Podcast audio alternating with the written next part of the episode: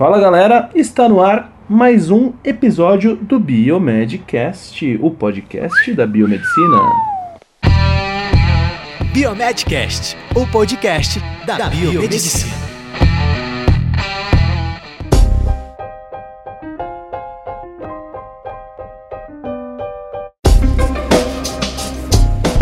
Ô, você sabe uma coisa que eu esqueci? No, no último a gente não se apresentou, cara. Aham, eu, eu lembrei disso no finalzinho, mas tudo bem. Não dá nada, né? Vamos lá, vamos lá. Hoje a gente, aí a gente fala agora. Aqui quem está falando é o Otávio, diretamente da cidade fria, nesse verão em Curitiba. No dia. Só para deixar claro, a gente está gravando isso aqui no dia 29 de fevereiro. É. Daqui quatro anos a gente vai lembrar disso. E aí galera, aqui quem fala é o Bruno, diretamente de Montreal, no Canadá. E o Otávio falou de frio, mas aqui agora tá menos 12. Ontem nevou. Ontem Ontem- nevou o dia inteiro. Caramba, meu, menos 12. Cara do céu. Que É, friaca. fora a sensação térmica, né? Que o vento bate, arranca a pele, queima tudo. Ô Bruno, eu acho que eu vou fazer uma entrevista com você aqui no cast depois, pra gente falar a respeito dessa sua experiência aí no Canadá. Acho que vai ser legal, cara. Bora, bora fazer. Muito bem, muito bem, meu querido ouvinte, minha querida ouvinte. Como você está? Tudo bem? Espero que você esteja muito bem.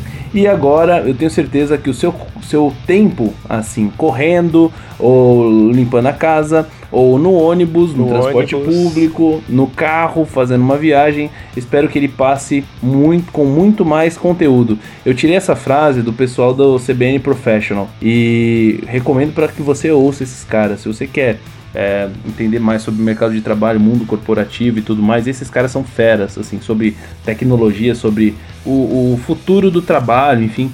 É muito, muito bom esse podcast, certo? Vamos lá então. Hoje a gente vai falar aí sobre ganhar dinheiro, né, cara? Eu acho que quem não quer saber como se, se dá pra ficar rico ou não na área da saúde é uma pergunta legal, né? O que, que você acha, Bruno? É, é uma pergunta que vamos tentar debater hoje aqui. E não só ganhar o dinheiro, mas também saber usar o dinheiro, né? Exatamente. Que é mais, eu acho que é mais importante do que ganhar, porque ganhar você pode ganhar e gastar tudo. Exatamente. né? Quem ganha, quem ganha Então- 20 mil e gasta 21, tá ferrado. Tá, Tá pobre, Tá pior, é. tá pior Então do é que o cara é. que ganha que ganha 2 e gasta 1. Um. né?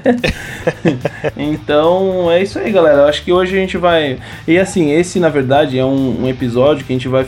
é, Na verdade, a gente tá, tá, tá querendo fazer é, essa questão de educação financeira. A gente vê que é uma. é, é, eu e tanto. eu- assim, acho que principalmente eu e o Bruno, a gente é, se conversa bastante a respeito disso. A gente fala de investimentos e tudo mais. E é um tema que a gente vê que falta na educação como um todo no Brasil. A gente está tentando é, ir aí junto com uma galera que tem surgido aí nos últimos anos é, trabalhando com essa questão de educação financeira. Por exemplo, Natália Cury, o Primo Rico, que é o Thiago, o Thiago Nigro, o Lucas Pitmoney, é, enfim, tem um monte de caras aí que pelo menos eu uso, eu sigo, o Thiago Reis, enfim, tem o Bruno também, é, que nos ajudam É. bastante a, a, a entender melhor isso, é, essa questão de educação financeira. O Gustavo Cerbasi, enfim, Uhum. Vem com a gente que eu acho que a gente vai tentar fazer, trazer, e eu quero, a gente, obviamente, a gente quer a opinião de você, a sua opinião, de vocês, né? É, pra, É. pra gente é, saber se a gente continua com esse tema, se isso agrada a vocês ou não, tá? É um tema que a gente está tentando trazer para você, que assim como todos os outros também ou ganha ou vai ganhar um salário legal daqui a um tempo. É, e, enfim, independente seja um salário de 500, 3 mil, 10 mil, 20 mil reais.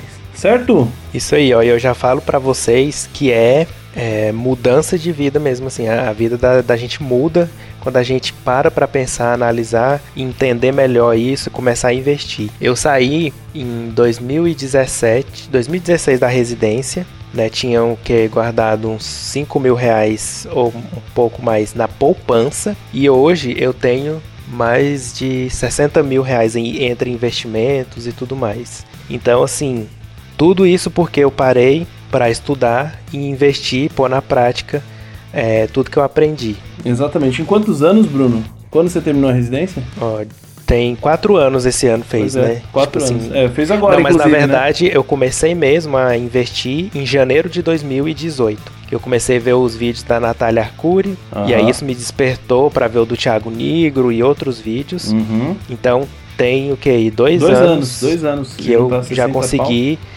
fazer um, um bom dinheirinho e investir esse dinheiro. É, eu vou te já, tô falar. rece- já tô recebendo é, dividendos, tô recebendo lucro aí de fundos imobiliários. Olha então, assim, legal. muda a vida da gente. Muda então, a vida. Fique ligado aí que vocês vão entender.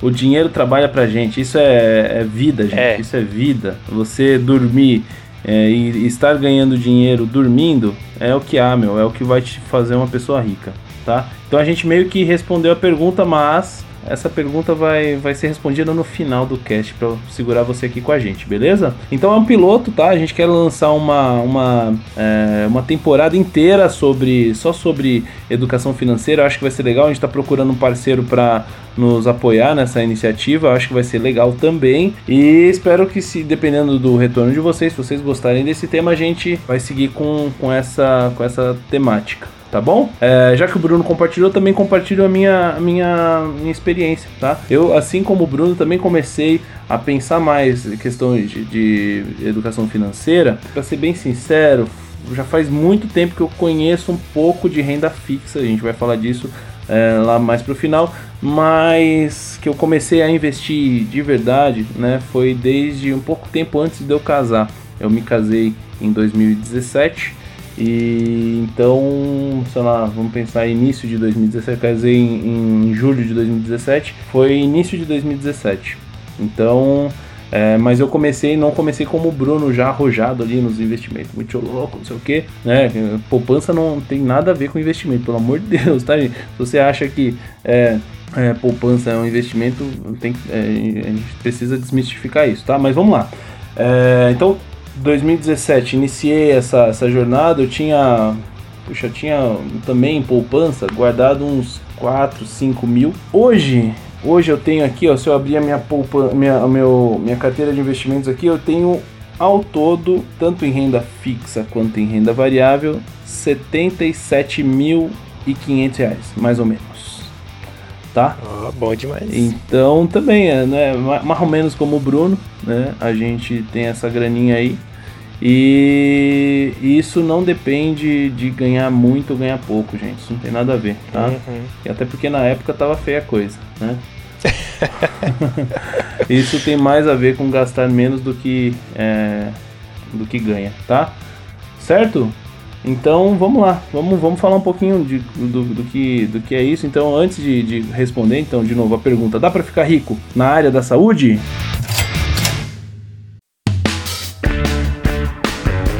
Antes de responder essa pergunta, a gente deve estabelecer uma regra simples que serve para todo mundo que já tem pelo menos uma fonte de renda, pelo menos uma fonte de renda, né? É, para você ficar rico, então você precisa necessariamente, essa é a regra, obrigatoriamente, você precisa gastar menos do que ganha, que foi o que eu acabei de falar, né? Então, se a gente ganha 500, você tem que é, ganhar, você tem que gastar 400. Se você ganha 3 mil, você tem que gastar 2. É, enfim, são, só exemplos, né? Você não precisa gastar 2, você pode gastar 2,500. Enfim, se você ganha 10 mil, você tem que gastar obrigatoriamente, sei lá, menos do que isso. Se você gasta, ganha 10, gasta 6 e assim por diante, tá? É como se fosse uma dieta, né? O Bruno até definiu isso bem, né? É, uma, é como... É, eu, eu pensei nisso aqui agora. Eu pensei, é igual um. Quando você tá querendo emagrecer, você tem que. Se você quer perder peso, você tem que comer menos calorias, né? A sua dieta tem que ser menor do que o seu. O seu gasto Exato. calórico, né? O seu, seu metabolismo, para aí você ir perdendo peso, né? Então é a mesma coisa com dinheiro. Se você quer ter mais dinheiro, você tem que gastar menos do que ganha. Exatamente, exatamente. Então, assim, é, o resto é apenas organização, tá? E a gente precisa é, definir isso muito bem, né? Se você é, pode parecer simples e pode parecer até clichê falar para você que você tem que gastar menos do que você ganha, mas ninguém coloca isso em prática, gente. Ninguém, ninguém. Né? É, são poucas as pessoas, a gente vê o tanto de inadimplência que a gente tem no Brasil, o tanto de gente endividada, enfim. Então, é, você, eu tenho certeza, você que está ouvindo a gente, você conhece, se você perguntar para algum amigo seu, parente, assim, enfim, você vai, você vai ver que a maioria deles, a grande maioria das pessoas, ao invés de ter uma grana para aplicar, ela tem uma grana para pagar, né? Tem uma dívida. É. Né? Fala, ah, como que eu vou investir se eu tenho dívida? Realmente, né? Se você está endividado, se esse é o seu caso, é, o ideal é sempre acabar com essa dívida, né? Porque nenhum investimento, ou melhor, a maioria dos investimentos não vão te trazer um retorno com, com risco aceitável, não vão te trazer um rendimento maior do que é, a, a desvalor, a, a, os juros que essa dívida te cobra, tá? Em geral, é, essa é uma regra simples, né, Bruno? Uhum. Isso aí. E qual que é o primeiro passo, então? Bom, então o primeiro passo, assim, que a gente tem que pensar, né, para riqueza, ou digamos que você não quer ser rico, você só quer ter um dinheiro guardado para sua aposentadoria, quer viver bem no futuro e tudo mais, né? A regra é que a gente acabou de falar. Porém, se você não souber o que fazer com o dinheiro que sobra, né, vai acabar usando ele em algum momento, né? Sem inadvertidamente, com alguma desculpa do tipo: "Ah, eu trabalhei tanto, eu mereço comprar isso". Né? Eu trabalho todo dia para isso mesmo, então eu vou comprar. Né? Mês que vem eu economizo. Uhum. Quando eu estiver ganhando mais dinheiro, eu vou guardar. Agora não está sobrando. Né? Então, todas essas frases aí são é, autossabotagem. Né? É um mecanismo que você usa para acabar não se organizando, guardando dinheiro e investindo e você acaba não construindo o seu patrimônio. Exatamente, né? E, e assim, gente, por onde, por onde uh, você deve estar se perguntando, né? Por onde que eu devo começar então, né? Se eu, se eu tenho essas desculpas aí, talvez, né? Ah, eu mereço fazer essa dívidazinha aqui, comprar essa TV aqui que custa 3 mil reais, ou esse celular que custa 5 mil reais e parcelar em 10 vezes, né? Ou então esse carro aqui que custa 20 mil reais ou 50 mil reais, né? E parcelar ele, dividir ele aí em 60 vezes para conseguir pagar, né? Enfim. Então, por onde que eu devo começar? É, eu acho que a primeira coisa que você que quer começar é, a criar um hábito e, e, e, desenvolver e criar um patrimônio, é, eu acho que é, o começo é sempre, a, acho que a primeira regra, né, Bruno, é formar sua reserva de uhum. emergência, uhum. né? É, essa é a, a lei do investimento. É, você precisa. a lei ter, número um. É, você precisa ter. Ela é como se fosse aquele colchão de ar, sabe? Que os bombeiros é, usam para salvar aquelas pessoas que estão prestes a cair de algum lugar. Então, então o cara tá lá no, no, no parapeito de um prédio e os, cara, os bombeiros colocam ou um, um colchão de ar ou aquela, é, aquela rede para segurar, enfim.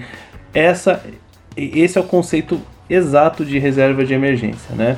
No, no caso, então, a queda, ela pode ser, uh, se você for aquele cara que está ali caindo, essa queda pode ser a perda de uma fonte de renda, né? Ou perda do emprego, no caso, é, um acidente sem seguro, né, um acidente de carro sem seguro, um tratamento médico inesperado, sendo que você não tem um plano de saúde, e assim por diante, né? Então, essa reserva, ela, ela existe para isso, para ser um, um, uma segurança que você vai ter. E, e de quanto tem que ser essa reserva de emergência, Bruno? Bom, então, é, isso vai depender muito e depende principalmente de você porque, digamos, você é um funcionário público que tem uma certa estabilidade, é, alguns benefícios, né, como plano de saúde, seguro de vida, previdência privada, você não vai precisar mais do que uns três, três vezes o salário médio das suas despesas mensais, do seu custo de vida. E se você recebe, por exemplo, 3 mil reais e gasta 2 mil reais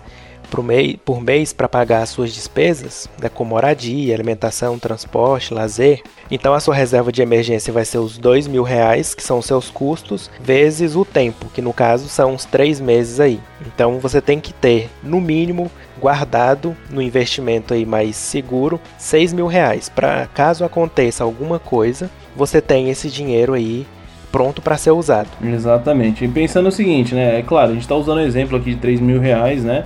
É só um exemplo, e estamos usando o exemplo de um funcionário público que tem estabilidade, né? É muito importante falar isso porque é, o cara que tem estabilidade, ele não vai, assim, a chance dele, dele ser mandado embora é muito menor, né? Então por isso que a gente fala que a reserva de emergência para quem tem essa, essa estabilidade, a chance dele perder o emprego é muito pequena. Então ele tem que ter essa reserva de emergência mais para ter uma segurança, né? Que ele consegue, caso ele perca, que é muito difícil, caso ele perca o emprego, ele consegue se sustentar por três meses, né? Com aquelas despesas que ele tem.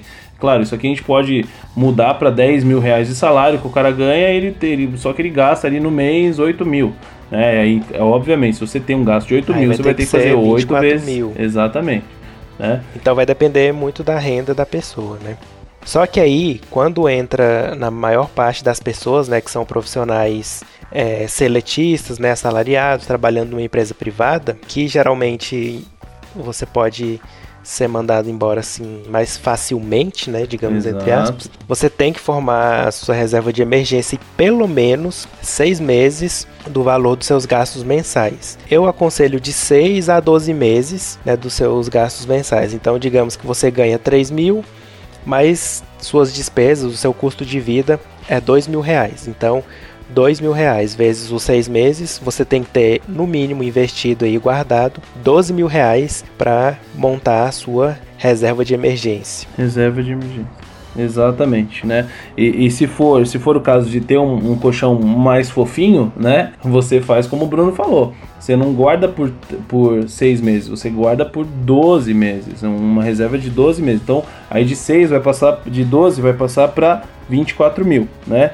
E assim, eu vou falar, é, é difícil chegar nesse, nesse montante, Bruno? O que, que você acha? Olha, acho que depende muito, né, da disposição da pessoa. Para mim não foi difícil. Eu acho muito que vai depender mais da, da força de vontade da pessoa. E a gente vai falar mais para frente, né, mas tirar esse dinheiro primeiro e sobreviver com o que sobra e não esperar sobrar um dinheiro para guardar, né? Então, uhum. é para mim foi fácil, né? É, pra mim também, assim, é, na verdade é o seguinte, quando, principalmente quando você é casado, né, uhum. eu acho que uhum. É, a, primeira, a primeira coisa é que você tem que estar tá alinhado com o seu é. companheiro, né, independente de qual seja, é, vocês precisam tá, estar alinhados. E o, o, meu ponto de virada, até que eu comentei lá no começo, lá em, antes de eu casar, foi, é, foi foi até início, na verdade foi final de 2016, agora que eu me lembrei, que eu comprei, eu dei de presente pra Letícia, é, o livro do Gustavo Cerbasi. Uhum. Eu dei para ela de presente e, e comprei um para mim o também. Casais né? ricos nós lemos juntos. juntos. Casais inteligentes é. enriquecem juntos. Casais inteligentes. Esse Casais Eu comprei ele também. É, é, muito bom, né, cara? Eu acho que assim, para mim, pelo menos, pra gente, né? E é uma leitura fácil, uhum. cara, super rápido. Ele já te dá alguns insights. Ele, ele tenta é, ele dá algumas opções para eh, de, de, de, de, casos assim que você se encaixa, né? Alguns perfis de, de, de pessoas e, e, de casais, inclusive. E eu acho que é muito legal isso, sabe? É, a gente teve assim uma visão muito diferente dessa questão de guardar dinheiro. A gente começou a pensar em aposentadoria, a gente começou a pensar no plano para o no, nosso casamento uhum. e tudo mais, né? Então tudo isso, cara, é, somou lá atrás, né, pra gente começar a, a, juntar essa grana. E eu vou falar, a gente começou lá, né, tinha uma reservinha que tava em poupança, né, e, meu, na, na, época a poupança até rendia um pouquinho mais e tal. Hoje a poupança tá, tá perdendo pra tá, inflação, tá, né, então... Tá perdendo pra inflação. Se você deixar o dinheiro na poupança, automaticamente ele vai valer menos do que ele vale é, hoje, é, daqui a um ano ele vai valer menos do que o que ele uhum. vale hoje, né, então você vai perder dinheiro, tá? É, mas enfim, naquela época ainda, ainda não era assim uma coisa tão absurda, né? Mas mesmo assim, é importante a gente saber que é, a reserva de emergência não vai depender. Às vezes os caras pensam assim, ah, é 12 mil reais, nossa, é muito dinheiro para mim, né? 24 mil reais é muito dinheiro para mim. Mas eu vou falar para você, isso aí depende do quanto que você ganha. Se você for pensar é, e, e, mudar esse, esse seu é, salário que você vê todo mês, no caso, sei lá, o exemplo que a gente usou aqui de 3 mil reais, se você mudar isso aí para anual, você vai ver que em, um ano você não, você não ganha 3 mil reais por mês, você ganha 3 vezes 12 dá quanto? 36 mil por ano, né? Então, 12 mil, né? Que é o exemplo que a gente usou aqui. 12 mil reais que a gente falou de, de reserva de emergência é um é terço. É perto de 36 mil, né? É um terço. Né? Então, um terço que você ganha no ano inteiro. Então, é, poxa, eu acho que é, é bem, bem plausível, né? é, é importante. Às importante vezes você deixar claro aqui só. não precisa também fazer em um ano. Se não tiver dano, você, sei lá, faz em um ano e meio, né? Não precisa ser em 12 meses, né? Um você vai, meio, vai juntando, exato, juntando, juntando, até chegar no valor que, que você precisa. Até chegar. Exatamente. E assim, é, 12 mil, é, eu tô, tô, até usando exemplo aqui, é importante deixar claro, não é para você juntar seis meses de salário. É. Não é seis meses do quanto você ganha, é seis meses do quanto você gasta. É, de todos os seus custos. Exatamente, exatamente. Então assim, é, se você tem ali, custa, você tem, paga mil reais de aluguel, mais 500 reais de conta e mais é, 500 reais com alimentação e lazer, sei uhum. lá, e uhum. transporte, né? Então você gasta dois mil reais no mês, né? É, é... o, digamos, o básico para você sobreviver, né? Sobreviver, com, com lazer, com tudo, com tudo que você gasta em média aí por que você tem de despesa é, fixa mensal, né? É isso que você. você é, então essa é a primeira coisa que você tem que saber, né? Quanto que é o seu custo. Se você não souber, não tem como montar a sua reserva de emergência. Não tem, exatamente. Você tem que saber quanto que você está gastando, né? Junta aí, senta, faz essa continha, vê o que, que você paga de aluguel, o que, que você paga de conta de luz, de água, de é, TV por assinatura, de internet, de tudo e de celular, enfim, e, e coloca na ponta do lápis. Se você é um estudante, estagiário, que você não tem que se preocupar com isso, meu querido.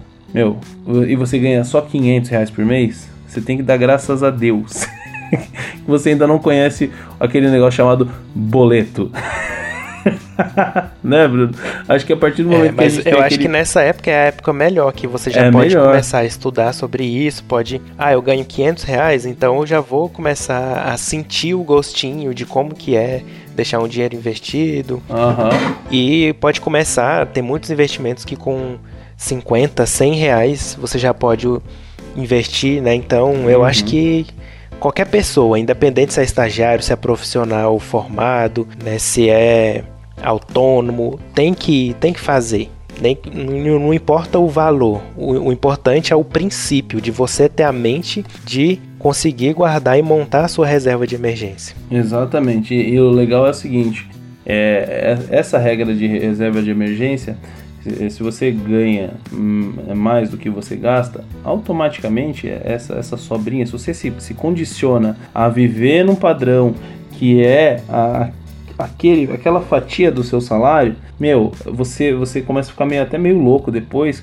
você começa a fazer umas escolhas assim, pensando lá no longo prazo. Você fala, meu, eu juntei uma grana para trocar meu sofá. Eu vi um comentário esses dias, juntei uma grana para trocar meu sofá. Mas com essa queda da bolsa, eu decidi comprar tudo em Ambev, sei lá, um negócio assim. o cara falou, mas é, tá certo, o chão não é tão duro assim, né? Mas enfim, o chão da sala não é tão duro assim. Mas é, é. importante a gente ter esse discernimento também, né? Não vamos deixar de, de, de viver pra, pra guardar dinheiro. Mas, se você tem condição né, de, de juntar uma quantia maior, junta. Junta o máximo que você puder né? Vive como um pobre para depois você viver como rico. Vive como um pobre durante o um período que depois você vai viver como um ricaço, assim. É, é, esse é, esse é o, o mindset, essa é a mentalidade que a gente precisa ter. E olha, é, eu posso contar para vocês que qual que é a vantagem de ter uma reserva de emergência, além disso tudo que a gente já falou, né? Isso, ter uma reserva de emergência, você saber que tem uma quantia lá na sua conta, que está pronto para usar em qualquer situação de emergência, te dá uma liberdade tão grande que você não tem ideia. Eu queria que todo mundo tivesse essa sensação de você poder mudar de país, você poder mudar de emprego, uhum. pode ficar desempregado e você vai ter um dinheiro para sobreviver ali durante um, um período, período, enquanto você procura outra coisa. Então assim, você não você sai da mão do empregador, porque muitas pessoas ficam no emprego, mesmo não gostando, porque elas não têm outra coisa de renda, né? Não tem outra fonte de renda. Então elas acabam se submetendo a certas situações que elas não gostam, porque elas não podem largar o emprego. É porque às vezes tem uma dívida, né, Bruno? A é, pessoa... tem dívida. Não, o exemplo do carro que eu pensei, que eu peguei aqui, uma casa, o pessoal tem mania de comprar casa, velho. É, é. Enfim, né? É, o carro, o carro é um bom exemplo. Você divide ele em 60 vezes.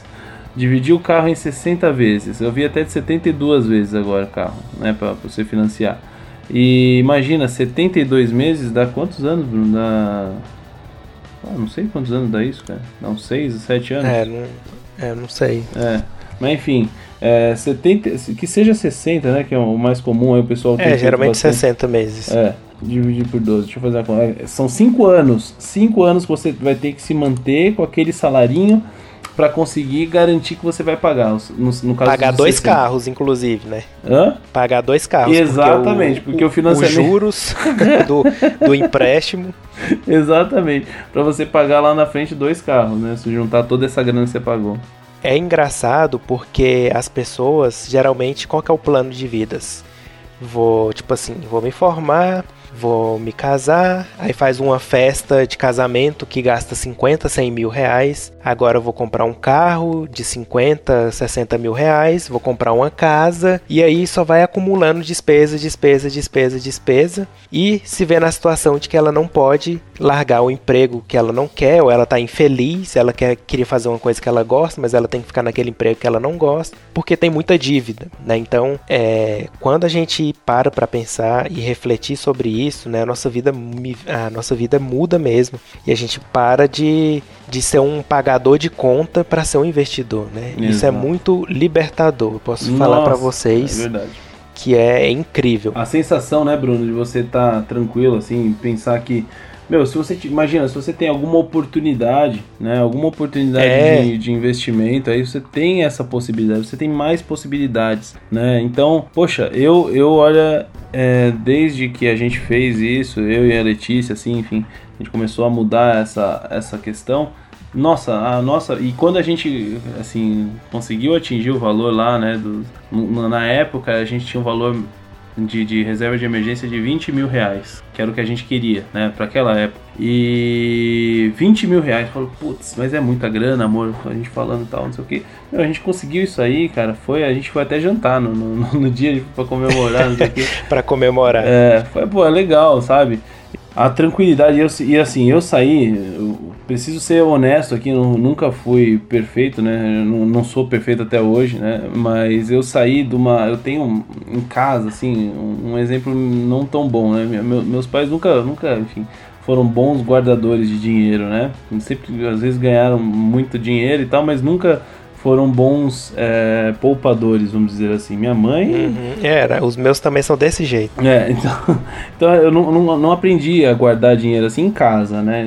Enfim. É. E, e, eu, eu fui aprender com a Letícia, né? Desde que eu conheci, ela, ela já tinha uma graninha e tal na época e tal. É, porque ela guardava, cara. Eu achava isso demais, assim, sabe? E eu na época eu tava super endividado, né? Eu, eu, olha só o que aconteceu na minha vida. É, eu gosto de compartilhar isso, acho que pro, pro pessoal às vezes se, se também saber que é, não é, nem tudo são, são flores. Mas uhum. é, eu, eu, eu, putz, eu fazia umas coisas, né? A gente toma umas coisas na cabeça, né? Mas enfim. É, e aprende. É por isso que eu falo para vocês que a gente precisa aprender com os mais velhos. Né? Mas vamos lá. O que, que eu fiz? Eu consegui meu primeiro emprego e pedi as contas sem emprego nenhum, porque eu queria passar o Natal lá com a minha família, né? E eu não tinha, não ia ter como fazer arranjo de, de, de final de ano e tal, e eu pedi as contas, assim, completamente indisciplinado, irresponsável, enfim. Pedi as contas do emprego para poder passar o Natal com a minha família. E eu, assim, achando que ia ser, que logo ia conseguir um outro e tal. E aí, eu, assim que eu perdi meu emprego, é, eu continuei, eu não ganhava muito, mas eu já tinha uma vida assim de gastos, né? Que, eu, que eu, quando você ganha o seu salário, você começa a, a, saber, a ter mais liberdade com grana e tal. Eu não tinha uma disciplina muito boa. O que, que eu comecei a fazer? Eu não tinha reserva de emergência naquela época, isso foi em 2010. E o que, que eu fiz? Um empréstimo. Fiz um empréstimo para continuar, para continuar bancando as minhas despesas, sabe? E então esse empréstimo que eu fiz, isso me afundou de uma maneira naquela época, assim, que eu demorei alguns anos, né? Imagina, 2010, 2011 foi essa época que eu fiz o empréstimo. Eu levei aí uns dois, três anos para conseguir pagar isso aí, né? Então, isso contando com empréstimo, contando com fatura de cartão atrasada, bem que não eram valores hoje, né? Não eram valores naquela época para hoje, assim, para mim não eram valores muito altos, mas é, fiquei com o nome sujo e tal, cara, assim. É, Deus o livre, né? E, e, quando, quando eu conheci a Letícia, esse, essa coisa se inverteu, né? Eu comecei a, a, a usar o exemplo dela para começar a guardar dinheiro, conseguir quitar essa dívida, e aí a gente começou a guardar esse dinheirinho, enfim, ainda não aplicávamos muito bem. Mas se eu já aplicasse naquela época, não tenho dúvida que hoje eu teria no mínimo, no mínimo o dobro se eu aplicasse bem, né? No mínimo o dobro do que o que eu tenho hoje, né? Mas, mesmo assim, não, não olhe para trás desse jeito. Olhe para trás com muito aprendizado. Acho que isso é muito importante, tá? É, eu acho que essa questão, principalmente para quem é casado, né, mora com uma pessoa, os dois estarem juntos, né, no, no mesmo barco, assim, ter o mesmo pensamento é muito importante, porque é, se você tem um parceiro, uma parceira que é de um jeito, é, é, tipo um é econômico e o outro gasta, gasta escondido, né? Uhum. Compra coisas que não são importantes naquele momento, acaba gerando até um atrito no relacionamento e tudo mais, né? Eu, graças a Deus, com a Carol também, a gente é muito econômico. É, essa questão de família, uhum. ou a gente repete o padrão da família, ou a gente é, faz o contrário do que a família uhum. faz, né? Então eu sempre vi meus pais uhum. sempre com dívidas e não, não, não guardava Mesma dinheiro coisa. e tipo assim vivia cada mês como se só, só aquele mês, né? No outro mês, ah, não sei. E os dois são autônomos ainda, então tinha que mais guardar uhum. dinheiro ainda, eles não guardam. Até hoje eu tento convencer eles, pegar no pé e eles não conseguem. E aí eu falei, eu não quero isso para minha vida, né? E eu sempre fui muito econômico, juntei na durante a residência um dinheiro já para quando eu acabasse eu não ficasse sem dinheiro nenhum. Então, assim, eu sempre fui pro lado oposto do que os meus pais são, né? Eu tento converter eles, né, pro, pro lado dos investimentos, mas é muito difícil mudar o pensamento, principalmente dessas pessoas ah, mais velhas que mais viveram velha. na época lá uhum. da troca das moedas, né, do cruzeiro cruzado, do plano real, da quebra da poupança, então eles ainda têm muito medo dessa questão de investimento, né? É engraçado, Bruno, você tá falando isso, é, parece que eu, é, é a mesma, mesma família, cara. e eu acho que grande parte eu... da, da população é assim, né? Então, a, a essa nossa geração é, né? agora tem oportunidade de fazer coisas que a dos nossos pais não tinham, né? Então a gente tem que aproveitar isso a nosso favor. Exatamente, exatamente. A minha mãe, assim, é, agora no carnaval eu fui lá pra, pra casa da minha mãe, né? Fomos todos lá, enfim. E a gente teve essa conversa, né? Minha mãe, ela tem muita essa mania de, de querer é, é, economizar, economizar não, é comprar tudo parcelado. Ah, uhum. Ah, parcelo lá, compro, tô precisando comprar TV, vou parcelar em 24 vezes na Casas Bahia. Meu Deus. É minha mãe essa, né? E ela quer comprar, ela não quer, ela não quer é, juntar essa grana e depois lá na frente, ao invés de pagar os juros do cartão, que na verdade eles falam que não tem é 24 vezes sem juros, só que é óbvio que ninguém, ninguém, não existe almoço grátis, gente. É. É óbvio que os juros que eles colocaram ali, que eles falam que não tem juros, eles colocaram uhum. no preço do produto, né? Claro, não vai ter juros no cartão, não vai cobrar nada, mas é, o preço do produto muda. Chega nessa mesma loja e fala que você quer comprar à vista, eu duvido que o cara não vai te dar um desconto, né? Então, é, a economia que você consegue com essa mentalidade de juntar e tal e comprar à vista também, isso é muito importante, né? Você não precisa ter tudo na hora, né? Como é o que todo mundo prega aí, que, que você vê o seu coleguinha lá, é, recém-formado andando de carrão, você não precisa ser assim, né? É, poxa, eu, eu, vejo muito isso. Eu, eu, eu, era assim, cara. Eu via as pessoas chegando de carro na faculdade, eu sempre andando de ônibus, uhum. andando de ônibus. Eu falei, por que, que eu não posso ter um carro, pelo amor de Deus? E, e assim, querendo me endividar. Na época eu lembro que eu fui até ver e tal, pra comprar um carro e tal. Meu, é, não, não é assim que funciona a vida, né? Se você consegue, principalmente nesse início, poupar mais, você ganha menos, né? Mas você também gasta menos, é, você já vai começar a vida adulta, né? Adulta já de assalariado aí formado, é, com seus 21, 22 anos, com muito mais tranquilidade do que é, muita gente, pode ter certeza, né? Quando eu casei é, com a Carol, né? Tipo, eu pedi ela em casamento no começo de 2018. E foi bem na época também que eu já comecei a investir, né? Então eu falava, agora eu vou casar, uhum. tal, vou sair das casas dos meus pais, tem que conseguir pagar as contas, né? Foi essa época que eu comecei a, a ver os vídeos, seguir o pessoal nas redes sociais e tudo mais. E foi muito bom mesmo, assim, né? O, geralmente o que eu pensava é... Ah, agora que eu vou casar, né? Vai ter muita despesa e não sei o quê. E, tipo assim, pelo salário que eu ganhava na época, que eu trabalhava na UFG como professor, trabalhava na Asgard e tinha um blog, né? Três fontes de renda. Então, eu poderia viver uhum. numa casa, tipo assim, de dois mil reais que eu pagasse o aluguel, é, comprar um carro melhor, eu poderia gastar muito mais, sabe? Mas eu sempre é, gastava assim, o mínimo possível. Meu aluguel era 700 reais, mas sei lá, 200 de condomínio, e aí é, a gente sempre controlava os nossos gastos ali para gastar o mínimo possível, porque a gente é, pensa muito no longo prazo, né? Tanto eu como a Carol. Então, sendo assim, a gente conseguiu é, juntar o, o, dinheiro que a gente tem hoje, né? Ela com a bolsa dela da, do doutorado, eu com, com as minhas rendas e aí a gente consegue é, juntar o dinheiro aí, investir e ter essa liberdade que foi justamente por ter esse dinheiro, essa reserva de emergência, que a gente conseguiu vir tranquilo para o Canadá. Se a gente não tivesse essa disciplina com o dinheiro, com certeza a gente não teria vindo para cá, a gente teria perdido essa oportunidade incrível que é estar aqui por causa de é, desorganização com o dinheiro, né? Então é, é muito importante mesmo. Pô, legal, cara, legal. E, pô, a gente tá falando tanto, eu falei lá no início de renda fixa, não sei o que. É, vamos, vamos falar um pouquinho então para você, ouvinte, é, como, aonde, né? Aonde você deve guardar essa grana, então. E, e, é, no caso dessa reserva de emergência e o que sobrar depois, né? Depois que você formar sua reserva de emergência, onde você deve guardar essa grana, né? Ou investir, guardar ou investir, tanto faz, né? É, eu acho que eu prefiro até investir porque a gente fala que é, Guardar você está fazendo um negócio meio passivo. Investir é um negócio mais ativo, né? Você está sabendo o que você está fazendo para que aquela grana se multiplique.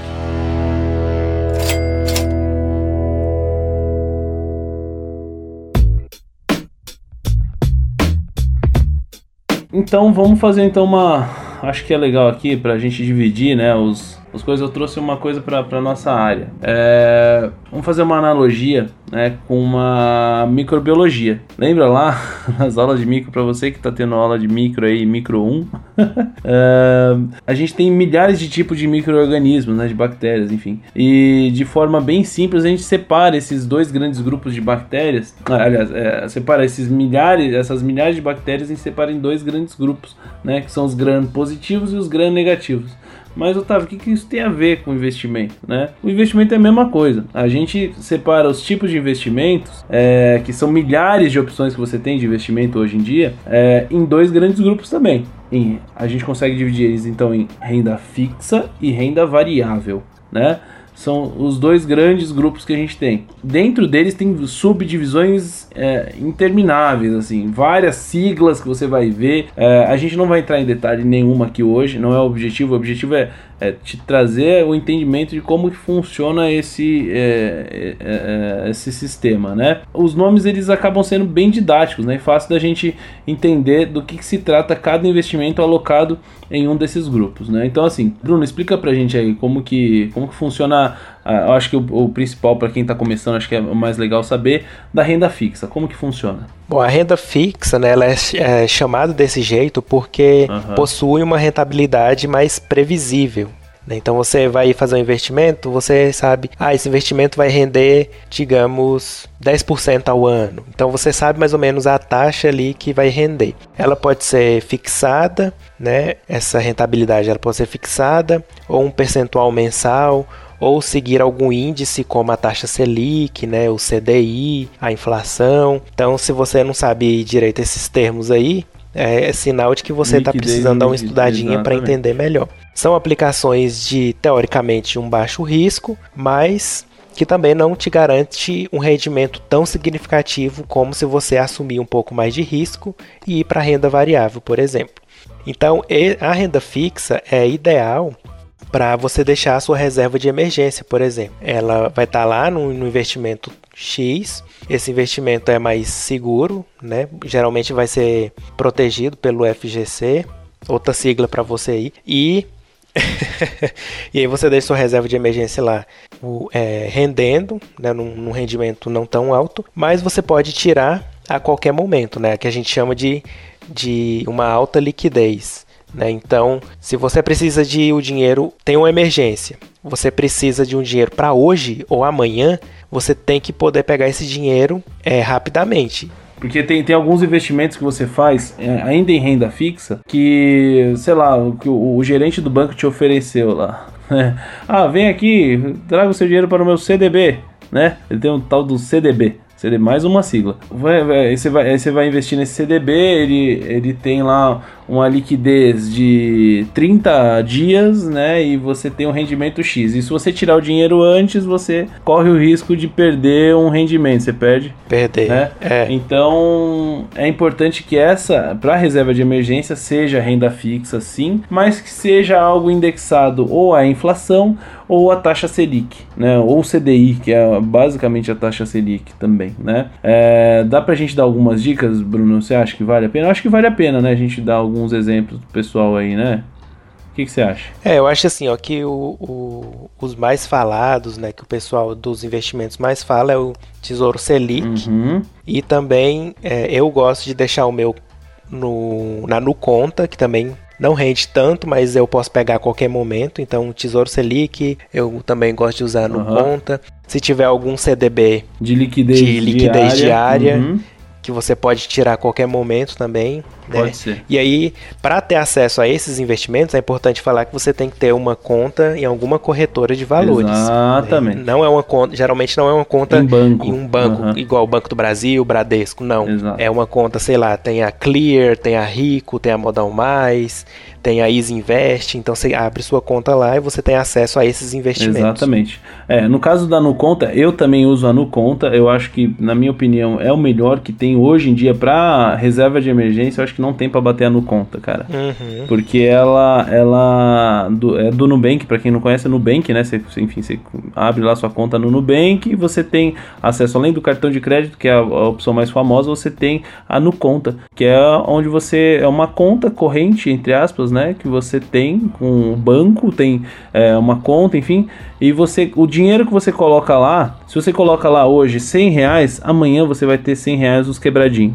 né? Então vai, ele vai render, é. diferentemente é. da poupança, que a gente jamais vai te indicar aqui para colocar dinheiro na poupança, é, hoje, né, no, no, com o cenário que a gente tem hoje na economia, com a taxa Selic de 4,25% ao ano, a gente não vai te re recomendar poupança. A no conta ela vai render basicamente a taxa Selic, ela rende 100% é, do CDI, né? Então, e você não tem desconto de, de investimento em, é, que você tem que pagar para B3, para Bolsa de Valores, quando você faz um, uma compra de Tesouro Selic, por exemplo, no, no, na corretora. Né? Na corretora você, você paga pouquinha coisa, mas é uma pouquinha coisa naquele ano lá que vai render a mais a no conta. Então, e sem contar que a no conta você precisa do dinheiro, você tem ele na hora. Né? É, ele serve ali como débito, o cartão do, do, da no conta, né? que é o cartão de crédito, ele serve também como débito você pode habilitar essa função sem pagar nada, você não paga nada de taxa de manutenção. E, e a gente não tá ganhando nada aqui do Nubank para falar isso, né, Bruno? Mas, mas é, é. porque é bom mesmo, né? É bom, é barato, não, não uhum. custa nada, na verdade, não, não tem custo. Então vale muito, muito a pena, né? Vamos, é, enfim, pensar a respeito disso. Reserva de emergência, deixar acho que na no conta, acho que hoje, né? Hoje a gente tá aqui final de fevereiro de 2020, é, com uma taxa Selic aí de 4,25 e inflação que está superando o rendimento da poupança que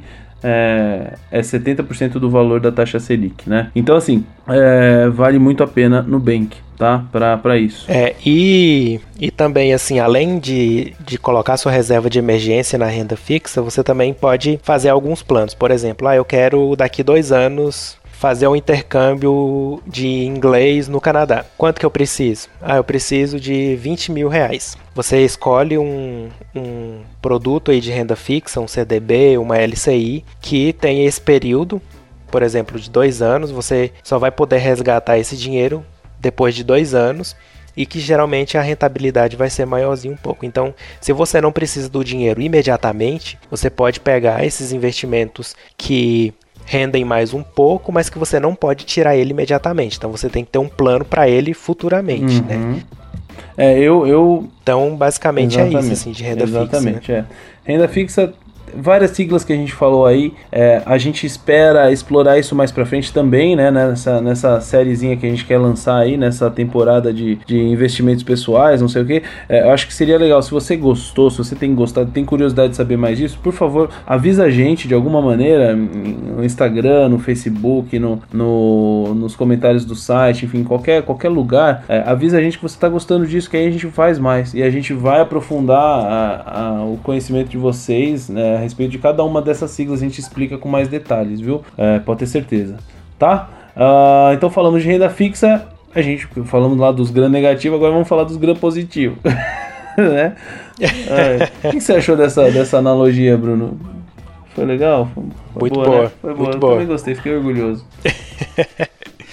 Mas vamos lá. É, então vamos falar agora da renda variável, né? Então, diferentemente da renda fixa, é, a renda variável ela já é um tipo de investimento no qual não é possível definir o quanto de dinheiro você vai render, o quanto o dinheiro vai render naquele determinado período, né? É, existe um monte de estimativa, existe um monte de coisa que o pessoal faz aí, mas você não tem como ter certeza, né? Principalmente agora, a gente está vivendo aqui no Brasil um momento de, é, de queda de, de bolsa, é, pô, que o pessoal tinha, esperava até que fosse acontecer e tal, mas acabou acontecendo agora. Foi quarta-feira, caiu 7% a bolsa aqui, é, B3, a Bolsa de Valores de São Paulo, e, e, você não tem como prever isso, né? Então isso vai variar, né? Mas antes de ter essa queda de 7%, é, pelo menos os meus investimentos ali, eles subiram mais de 50% no período que eu, que eu apliquei, né? É, se, for, se for considerar só os últimos 12 meses, considerando até janeiro, tinha subido mais de de 90% os investimentos que eu fiz. Então, assim, pensa, enquanto a gente está falando ali de taxa Selic a 4,25% os, em, em 12 meses, os meus investimentos em renda variável nesse último ano, nesses últimos 12 meses, renderam quase 90%. Então, é, olha, olha a diferença que é. É uma diferença gritante. Né? Né? Então, é, essa é a diferença. Né? Então, assim, por esse motivo, por, por essa questão de, de, poder variar, então, como você não pode prever, tem um risco maior, né? São aplicações de maior risco, mas por outro lado o rendimento pode ser muito maior também, né? Então eles, é, é a, renda variável ela é ideal para quem ainda é novo, né? Novo de idade mesmo, é, e, e, e, pode tomar um pouco mais de risco em suas aplicações. Por quê? É, assim, ó, quando você é novo, você tem lá seus 25 anos, 22, 25, 20 anos, sei lá, independente, 18 anos, 30 anos, você pode tomar mais risco. Por quê? Porque você tem 30 anos, você tem a vida inteira pela frente, você viveu um terço. Um... É, tem o, o, tempo a seu favor, né? Exatamente. Então você pode ter um pouco mais de risco. Essa variação de patrimônio agora, principalmente quando seu patrimônio é pequenininho ainda, pequenininho como o meu, né, como o do Bruno, é, eu digo que é pequenininho assim, porque a gente, a gente vê esses caras fazendo aporte aí, né, Bruno? Caras, um, um, milhão, milhão dois, dois milhões. milhões. né? Mas assim, é, é, o que a gente espera. Eu, eu tenho um plano de aposentadoria, Bruno. Eu não falei aqui, acho que eu não tinha comentado isso com você ainda. Eu fiz uma. Tem uma planilha que o, o Lucas Pitt divulgou de aposentadoria. Uhum. E eu uhum. fiz uma estimativa de quanto eu preciso ter para eu conseguir me aposentar com um salário de 15 mil reais por mês, que é o que eu espero. Eu quero, quero me uhum. aposentar com um salário de 15 mil reais. Eu preciso ter, focar no que hoje vale 4 milhões e 100 mil reais, né? Então, para eu ter uma aposentadoria uhum. tranquila, viver tranquilo de, de, renda passiva, assim, 4 milhões e 100 mil, se não me 4 milhões e 500, um negócio assim. Então, esse é o meu, meu, minha meta até lá quando eu quiser me aposentar. Eu posso colocar essa meta com 60, 65 anos, 70 anos, 55, enfim. Tudo isso vai depender do seu do esforço que você quer empregar nisso, né? Mas é, o importante é isso. A renda variável, em geral, é para pessoas novas, não, mas não que você, se você tem 50 anos, você não pode investir em renda variável? Claro que pode. Só que você tem que pensar que é, essas oscilações elas são muito grandes e você é, tem que pensar sempre no longo prazo é, para ser seguro, né, mais seguro, ou seja, ter menos risco, você tem que pensar no longo prazo. Porque se você for pensar no curto prazo, longo prazo você pensa em 20, 30 anos tá, de investimentos. Tá? É, médio prazo você pensa, sei lá, 10 anos de investimento. Agora, curto prazo, meses, um ano, isso é curto prazo. Tá? É, semanas, né? Tem gente que faz aí coisa de semanas. É, e assim, pensa, só esse, nesse mês de fevereiro a bolsa caiu mais de 20%, se eu não me engano. Né? Posso estar enganado, mas ou, nos últimos, na, na, última semana deu, deu, deu quase isso, se eu não me engano. É, aí, tipo, se a pessoa não tiver uma experiência, não tiver um estômago, né, pra aguentar isso, aí ela vai falar: Meu Deus, meu dinheiro tá todo indo embora. Mas se você olhar tipo, em anos, né, como o Otávio falou, em 20 anos, você vai ver que a, a empresa está sempre se valorizando. Mas se você olhar no último mês, a bolsa vai estar tá com uma queda. Então, o ideal é você pensar é, daqui a vários anos e não olhar só no micro ali no, no, no mês anterior, né? Então, assim, tem que ter um certo entendimento, né, para você começar a, a, entrar na renda Exatamente. variável. Uma coisa que eu fiz quando foi para entrar na renda variável que eu não entrei direto com ações, né? Que a ação é o principal produto aí da renda variável. Então, o que eu fiz primeiro foi colocar mil reais num fundo de investimento em ações. E aí eu fui vendo como que eu me sentia vendo meu dinheiro valorizando e desvalorizando. Então teve uma época que esses mil reais viraram 800.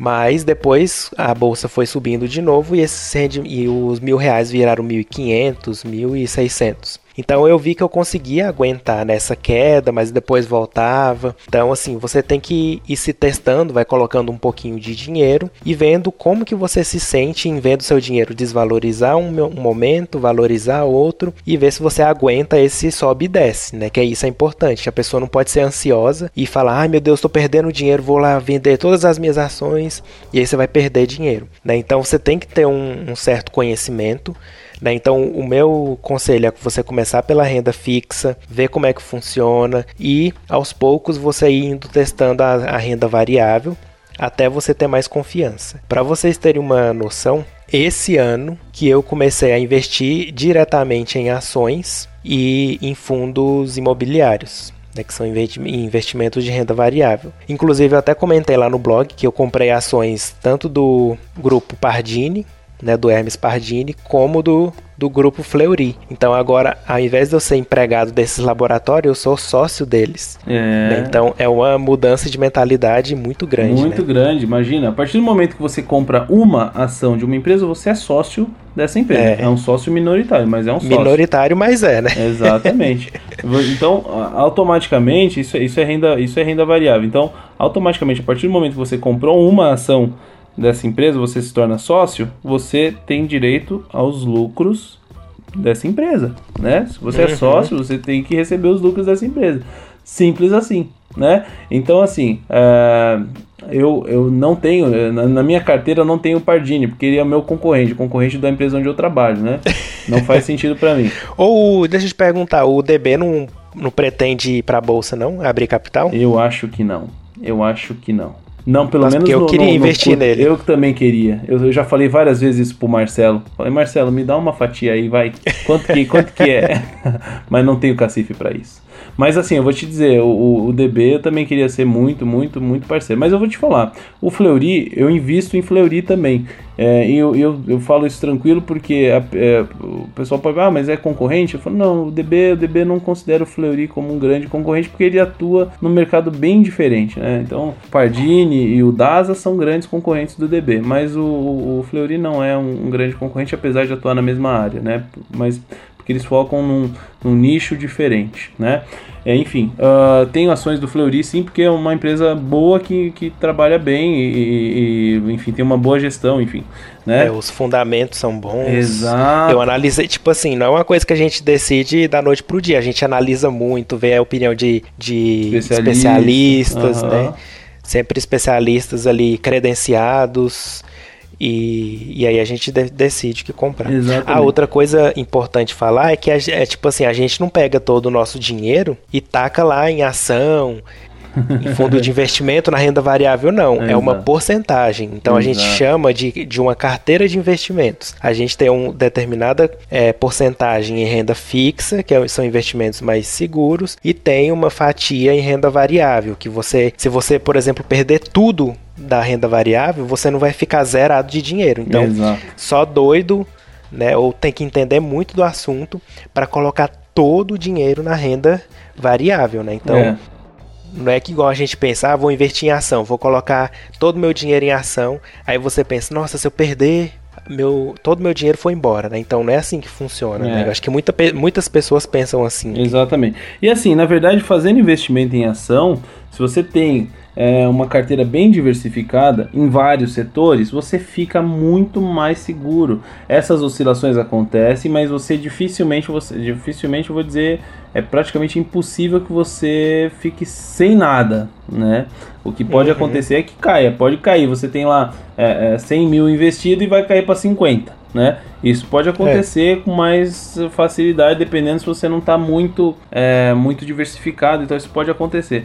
Mas, sinceramente, não é muito comum, né? E, e assim, você ficar zerado só se você tiver 100% do seu, do seu patrimônio ali alocado numa única empresa que quebra. Aí sim, aí você vai zerar, É. né? Ou se você faz um investimento lá que o pessoal fala que é investir em opções, que é um negócio bem mais complexo, que você é, entra vendido já com capital de garantia, enfim, é, é outra história, é um negócio muito mais complexo que aí sim você fica, não, você não fica no zero, você fica no negativo, né? Mas para você fazer o que a gente faz, que é uma estratégia chamada buy and hold, né, que é compra e segura, é, pensando no longo prazo, dificilmente a gente vai ter aí vai, vai variar, mas dificilmente a gente vai chegar no zero, né, e diversificando a, a carteira. Eu acho que isso é outro, outra coisa que as pessoas têm preconceito assim formado, né? Que é, ah, quando eu comprar uma ação, aí eu vou, quando ela, eu compro ela num valor X, quando ela tiver No valor Y, X valor mais Y 2, que, que aumentou, sei lá, 20%, eu vou lá e vendo tudo, né? Então, geralmente não é assim que funciona, né? é,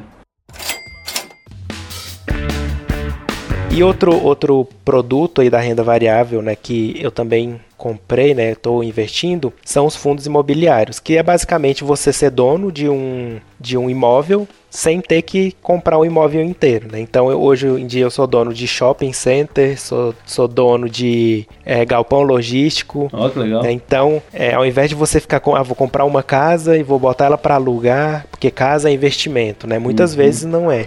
Exatamente. Então, você pode investir em imóveis sem ser necessariamente o único dono ali, você recebe o dinheiro do aluguel do mesmo jeito. Exato. Então, assim, é um mundo que se abre quando você começa a entender é, sobre isso. Não é um processo rápido, por exemplo, eu comecei em 2018 esse processo de investimento, só esse ano que eu tive a, a minha é, se- é, confiança, segurança de começar a investir em ação e fundo imobiliário. né? imobiliário. Então, cada um tem o seu tempo aí Exato. e a sua coragem, né? O- Cada um se conhece e sabe O- o quando é a melhor época de começar a investir. Exatamente. É, esse negócio de fundo imobiliário abriu minha cabeça de um jeito, cara. Eu abro minha boca pra falar, eu sou dono de alguns shoppings no Brasil, cara. Alguns shoppings, Pois é. né? É, eu Uhum. também, eu, eu- é, não, galpão logístico eu não tenho, cara. Eu podia ter, né? Mas eu não tenho, não comprei. A gente, enfim, ficou, ficou meio assim. É, enfim, uma questão na época que não, não tava muito bom para galpão logístico, mas a gente comprou é, um fundo, um outro fundo que é um fundo de fundos. É um fundo que É o FOF. é o FOF, exatamente. É o BCFF11, né? No caso que, que, que a gente comprou. Cara, isso aí foi só alegria, BCFF11 na minha vida, viu? Ele é um fundo que investe em outros fundos imobiliários. Então imagina, eu invisto num, num- com um monte de gente, é, com- aliás, ju- junto com outras pessoas que têm cotas desse fundo que compram é, cotas de outros fundos. E, ele pega Uhum. tudo que rende esses fundos e distribui o, o- o aluguel de acordo com o valor da sua cota. Então, assim, um exemplo, sa- é, a gente não vai se aprofundar muito nisso, mas é, uma cota de fundo imobiliário custa 100 reais, tá?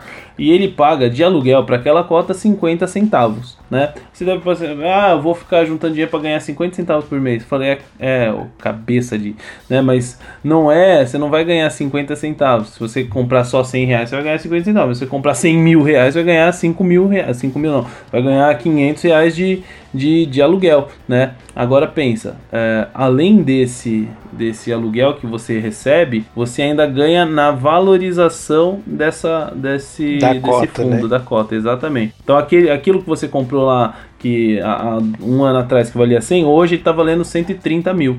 Não, 130, aliás, 130 reais, né? Então, além de todos os aluguéis que eles te pagaram, ele ainda sofreu uma valorização. Aquilo, aquele 100 hoje está valendo 130, né? A média de rendimento dos meus fundos imobiliários que eu tenho aqui num aplicativozinho que me, me diz isso é de hoje está em 47%. Então, é, imagina, eu comprei a 100 e agora tá valendo 147, um exemplo, né, que a gente usou. Então, é sem contar todos os aluguéis que eles me pagaram, né, nessa época toda, É. né? Então, isso é muito, muito bom para pra gente começar a mudar esse, essa ideia de que, ah, vou investir em, em terreno, vou comprar um terreno lá, construir uma casinha e vender, não sei o quê. É. Pô, você fica, você fica na mão de um inquilino se você quiser alugar. Você fica na mão do cara ter grana pra pagar, de um cara só pra ter grana pra pagar. Ou se você quiser vender, você vai ter que é, ficar na mão do mercado. Então, se para você aquela sua casa que você pagou lá, é, conseguiu quitar, que vale, é, sei lá, 4, 100 mil, você pagou 100 mil na planta e hoje ela vale 250 mil. Beleza, tá valendo 250 mil. Quem que paga 250 mil nessa casa? Tem alguém que paga, né? Será que é esse mesmo preço dela? Não, e outra, aí você comprou a casa para você morar. Não é um investimento. Exato. A casa é um investimento quando você compra e põe ela lá para alugar. Pra Mas você se você for morar na é. casa que você comprar, não é um investimento. Não é né? investimento, né? exatamente. Né? E essa, essa coisa da casa foi outra coisa que abriu minha mente e que ajudou muito no, no casamento. Porque a gente cresceu, né, na nossa geração, assim, pensando, a gente tem que é, casar, aí tem que comprar uma casa, né? Porque a casa é um investimento seguro, que se tudo der errado, você tem pelo menos onde cair morto. Uhum. Só porque depois que eu comecei a investir, né, do vendo o, o, o pessoal, né, vendo os vídeos e tudo mais, eu vi que muitas vezes comprar uma casa não compensa. Primeiro porque você vai demorar 30, 40 anos para pagar um, um financiamento. financiamento. Depois, você vai ficar preso naquele lugar pro resto da vida. Então, eu, por exemplo, se a gente tivesse comprado uma casa lá, ia ser uma dor de cabeça lascada para eu vir pro Canadá. Mas como a nossa casa era alugada, né, o nosso apartamento lá, só cancelei o contrato e pronto, sabe? A gente vazou, então te dá uma mobilidade maior e, e hoje em dia, assim, as pessoas né, tem que começar a tirar essa coisa da cabeça de que ter uma casa é a melhor coisa do mundo, né? É, exatamente. Eu quero fazer minha reforma aqui, eu quero, quero que é meu, não sei o que, mas isso custa é. muito caro. Nada te impede de quando você tiver lá seus 60 ou 50 anos, você já tá com uma vida mais estável, você não tem muito mais o que mudar a sua carreira. É, você querer comprar uma casa, meu, você já, já juntou a grana durante esse período é. inteiro, né? Para comprar a casa. Se você quiser, você compra, você vai ter patrimônio para isso, vai ter grana para isso, né? Mas é muito bom você ter De preferência à vista, né? Exatamente, você compra à vista e e, não, e assim, um, um, outro detalhe, né? De você comprar a casa financiada lá em 60, em 30 anos, que quando você terminar de pagar, que ela realmente vai ser sua, né? Porque até então ela é do banco, né? Que te emprestou uhum. a grana. Quando você terminar de pagar essa casa, você vai ter uma casa de 30 anos. né? Velha, precisando reformar. Exatamente, e que você pagou o dobro daquele preço que, do é, que ela vale naquela época. Então, assim, é, se a gente mudar essa ideia, que foi o que aconteceu comigo também, né? É, isso mudou muito a minha vida, assim, minha vida e a da Letícia, enfim. Então, é, para você que está perdido ainda, né? Enfim, ouviu tudo isso aí, né? se a gente explodiu sua cabeça, eu nunca tinha ouvido falar nisso, é uma estratégia muito legal e eu acho que você tem que sim pensar a respeito disso. Vamos, vamos falar é, então. E olha ah. que a gente é dois biomédicos falando sobre isso, né? Então não é uma coisa de outro mundo que está muito longe, é só para aquelas pessoas que trabalham com o mercado financeiro. Não. não. Qualquer pessoa pode chegar nesse ponto. Exatamente, né? exatamente. A gente não, não precisa ser grande especialista para saber disso, a gente só precisa se interessar e ler um pouco a respeito e, e saber estudar é. um pouco a respeito, né? E, e a regra do 100? Conta aí pra nós, Otávio, como é que ela funciona? Pois é, então, é, existe uma regra, então para você saber quanto alocar, né, você pensa assim, né, é, bom, mas eu não sei, eu quero investir em ação, quero, mas eu não quero fazer nenhuma loucura e tal, eu quero ter um pouquinho em cada uma, mas eu não sei quanto colocar em cada, em cada é, renda, ou na renda variável, na renda fixa. É, como que eu faço para dividir isso? Existe uma regra que um, um, teórico lá, eu não vou saber, putz, poderia citar essa fonte, mas eu sinceramente eu não sei o nome do cara. É, ele, mas ele criou essa regra do 100. E o Gustavo Cerbasi ele cita no, no livro dele, em, em, alguns livros dele, ele cita, só que ele, ele, é um pouco mais conservador, ele cita a regra dos 80. Mas enfim, você pode adaptar para o que você quiser. Eu gosto da regra do 100. Como que você faz para calcular essa regra do 100? Você calcula ela subtraindo a sua idade do número 100. Então é o seguinte, se você tem 20 anos, é, 20 anos, 20 menos 100, você vai ter 80, que é o tanto que você tem que você pode aplicar em renda variável e para ter, enfim, essa essa alocação, né? Então, se você tem 20 anos, você tem 80, então 20 menos 100 vai dar 80. Então, esses 80%, 80%, vai ser, 80 em renda variável. da renda variável você, dos seus investimentos vão ser alocados em renda variável e 20% em renda fixa. E conforme você vai ficando velho, esse, é, esse percentual vai aumentando. Né? Então, ou seja, é, vamos usar o exemplo de 25 anos, vai ficar mais, ficar mais fácil. Então você pode alocar 75% do seu dinheiro em aplicações de maior risco, né? no caso em renda variável, vamos dizer assim, e 25%, que no caso é a sua idade, em aplicações de menor risco né? Em caso, então, em renda fixa. E esses 25% eles podem englobar, englobar não, englobar a, obviamente, a sua reserva de emergência, né? Então, assim, é, você começa formando, então, esses 25%. 25%, né? Então, independente de quanto é, mas você vai calcular a sua renda, sua, renda, sua é, reserva de emergência, você vai colocar ele dentro desses 25, que tem que ser algo mais seguro, né? E depois você vai começar, esse, você vai começar o seu, o seu, formar o seu patrimônio através desses 25. E depois você vai começar a in, entender é, investimentos de maior risco e tudo mais, que vão formando os outros 75%. Né? E depois que você atingiu a proporção exata ali, que você tem é, o seu, o seu, sua reserva de emergência exatamente a, é igual, vamos, vamos usar aqui o exemplo de 25 mil reais, tá? Faz de conta que a sua reserva de emergência tem que ser 25 mil, tá? Então, uh, se a sua reserva de emergência tem que ser 25 mil, obrigatoriamente, você com 25 anos, né, conseguiu chegar nesse número, uh, você uh, tem 100 mil na, em conta, em, em, cash, em dinheiro, enfim, para investir, você vai colocar 25 mil na, na renda fixa e 75 mil em renda variável, em ação, né? Então, esse, essa é a proporção que você tem hoje né, pra, pra, pra, enfim, com 25 anos. Se você tiver 30 anos, essa proporção diminui para 70, 30 e assim por diante. Né? Conforme você vai envelhecendo, a tolerância para o risco ele deve diminuir, porque você está atingindo uma, uma, uma, idade maior, você precisa preservar esse patrimônio que você construiu, não pode é, sofrer tanta é, variação do, do preço de, de, desse seu patrimônio, né, do valor desse seu patrimônio. Né? E então a regra do 100 ela pode ser mais conservadora, assim como eu citei que o, o Service Base faz. Então você pode transformar ela em regra dos 80. Então você, uh, esses, esse, se você acha que 75 é muita grana para você colocar em, em, em, renda variável, em, em ativo de maior risco, você pode fazer a regra dos 80. Então esse percentual de 75 que a gente usou né, no exemplo, ele vai cair para 55%. Então é bem mais conservador, né? Você usa essa regra, Bruno? Não, eu não, não costumo.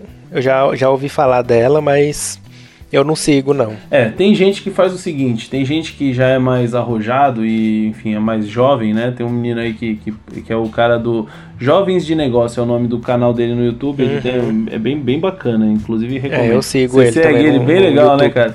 Eu conheci ele agora, não, não, não conhecia. Acabou de ficar milionário. Pois né? é, o cara acabou de ficar milionário, o primo rico comprou, né?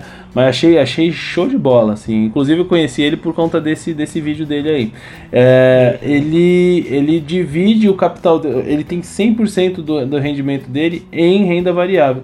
Ah, que ele acredita que é, essa regra do 100 vale para fundo de investimento imobiliário, né, FI, que a gente estava comentando agora há pouco, e o restante em ações normais, né? Então ele faz essa divisão. Eu achei muito legal isso, porque ele, enfim, ele tá, ele, enfim, tá, tá seguro para fazer investimento 100% em renda variável. Tem outras pessoas que fazem isso também. Eu acho que se você tem a tranquilidade, conhece bem as empresas que você está investindo, os fundos de investimento que você está investindo, não tem problema nenhum. Isso, enfim, é você pode ficar tranquilo, eu acho, né? Uma carteira bem diversificada, você não vai ter tantos problemas assim com uma crise, por exemplo. Certo? É, mas assim, tudo isso que a gente falou aqui, né, precisa primeiro de uma mudança de pensamento, de você entender que é necessário ter essa organização financeira, que mesmo se você ganha pouco, você tem que começar com o valor que seja, né? A gente falou muitos termos aqui que provavelmente você não entendeu, que é um mau sinal, que tá, é um sinal que quer dizer que você precisa estudar mais sobre isso. O que, é taxa Selic, o que, é CDI, o que, é fundo de investimento, como que compra compra uma ação. Então, assim, o que é o Tesouro Selic, o Tesouro Direto. Então, começa a estudar mais com isso. Hoje a gente tem muito conteúdo disponível no YouTube, né? Segue uns canais bons, tem a Natália Arcuri que a gente já falou, tem vários canais Thiago Negro, vários canais para você começar a despertar esse interesse, começar a pôr em prática essas coisas que a gente falou aqui, né? E vale muito a pena. Isso eu posso por experiência própria, eu acho que o Otávio também pode falar isso, que muda a vida da gente completamente. A gente vê a, a vida de outra forma, a gente vê o dinheiro de outra forma, né? E é muito bom. Eu só tenho que recomendar para vocês isso. E se você é um estudante e acha que isso não é para você agora nesse momento, é também. É, claro. Então, vai procurar mesmo uma fonte que, de sei lá, renda. você ganhe uma mesada do seu pai ainda, Aham. né, do da seu, seu pai e da sua mãe. Já começa a usar esse dinheiro para pôr isso em prática, né? Já vai estimulando isso na sua cabeça, vai estudando. Exatamente. Você pode comprar ação, só para vocês saberem, tá? Tem, tem ação que custa menos de um real. Você pode comprar um real em ação, né? Uhum. Menos de um real em ação. É, tem, é claro, você não vai comprar uma ação só, no caso, nesse caso, mas enfim, tem ação que vale 7, 10, tem ação que vale 150, né? Tem ação que vale mil dólares. Se você for comprar nos Estados Unidos, lá tem um pessoal que investe lá. Mais de mil dólares. Calma, Otávio, não assusta o povo não. É. Calma, vamos, Aos poucos, vamos né? deixar Mas, isso para enfim. nossa série, É. que vamos ver se o pessoal vai gostar aí de desse conteúdo, né? Não sei se ficou muito complexo, É. a gente falou Mas é pra muita um piloto, coisa aham. aprofundada assim, né? Mas eu acho que foi bom pra gente botar um pouco aí, né, o, o- principalmente o biomédico, o profissional da área da saúde aí, que ele também pode ser um investidor, não precisa ser só um, um profissional ali de assistencial, que tem que ficar só é, trabalhando para uma empresa e ganhando um salário por mês e pronto, E né? pronto, Você pode é. ser muito mais que isso. Exatamente, Bruno, você chegou nesse ponto. Certo, galera? É, se você gostaria hum, de saber mais sobre esse lindo mundo da riqueza, então deixa sua opinião através dos nossos canais. A gente vai montar um material bem, bem bacana para te ajudar a sair dessa vida de pobreza, tá? Por favor. É, a gente, pobreza não é pobreza de coisa, é pobreza de cabeça, pelo amor de Deus, gente, tá? É. É, e lembre-se que pobreza não tem nada a ver com ganhar pouco e sim com gastar mais do que ganha, tá? O objetivo de tudo isso é mostrar que lá na frente você vai poder ter a liberdade de escolher o que fazer da vida sem depender de um trabalho, de um salário, de um chefe, né? Então isso, esse é o principal objetivo, é, é ajudar você a ter liberdade, certo? Isso aí. E a minha, Então é minha- isso, galera. meu comentário final é pare de querer parecer aquilo que você não é. É muito bem. Às vezes quer Muito comprar bem, um que carro pra parecer uma coisa, quer comprar uma casa, quer fazer isso, fazer uma viagem internacional sem ter dinheiro. Põe o pé no chão, faça sua renda de sua reserva de emergência, começa a investir e deixa pra aproveitar a vida quando você realmente puder fazer isso. Exatamente. E assim, ó, uma coisa que eu falo pra vocês, gente, essa questão, bom, só só para só para falar pra quem não sabe, o meu carro, eu tenho carro. o meu carro vale uns, acho que uns 8 mil reais. O meu carro é uma vergonha. E eu não tô nem aí, cara. Não tenho nem aí Ninguém tô paga suas contas. Ninguém paga. Se, se, se, eu, se, eu, eu- se eu quisesse, eu poderia vender tudo que eu tenho de investimento e comprar um carro de oito- quase 80 mil reais. Mas eu não faço isso. Eu não faço porque eu estou muito tranquilo vivendo um pouco abaixo do que o que eu posso para conseguir é, ver lá na frente um futuro muito melhor para mim e para minha família. Certo, galera? Vamos nessa? Isso aí. Eu gostei, gostei bastante, Bruno. Espero que vocês tenham gostado. Você também tenha gostado, meu querido ouvinte. E muito obrigado se você ficou até com a gente até agora, né? Eu sei que mais de uma hora de conteúdo aí pra você. Espero que você tenha gostado mesmo, tá? Foi um prazer poder falar disso e espero que você goste e comente, por favor, né? Pra gente poder saber se a gente vai continuar com essa série. Comenta, tá bom? compartilha o nosso episódio aí no, no Instagram, se você estiver vindo pelo Spotify, tira um print, marca a gente lá, arroba Biomedcast, pra gente Exato. divulgar esse conteúdo aí que é muito importante e abre a cabeça das pessoas. Exatamente. Beleza? Então, um beijo em vossos corações. Espero que você tenha gostado desse conteúdo e espero você no próximo episódio do Biomedcast. Até mais. Falou, meu querido ouvinte. Tchau, tchau. Biomedcast, o podcast da biomedicina.